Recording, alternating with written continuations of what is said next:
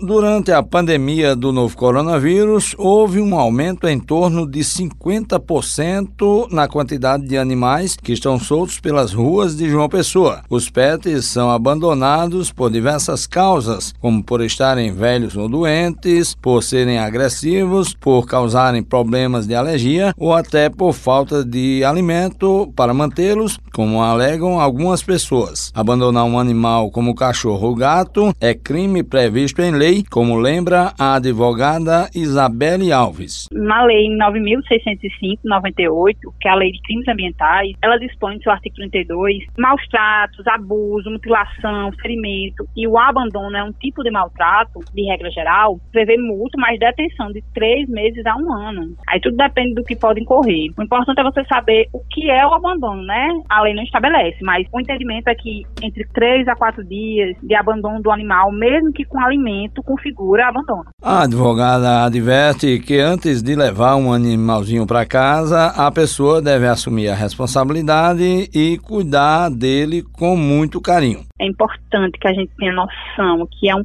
filho que requer obrigação, que requer renúncia, que requer gasto e é importante que a gente reflita em família, em conjunto, para ver se a gente está pronto para receber aquela vida, porque a gente não pode descartar como se fosse um objeto. Diversas ONGs realizam ações de proteção aos animais, como é o caso do projeto JP Amor de Pet, que foi idealizado por Talita Gardênia. Através desse projeto de reciclagem, que são tampinhas de garrafas PET.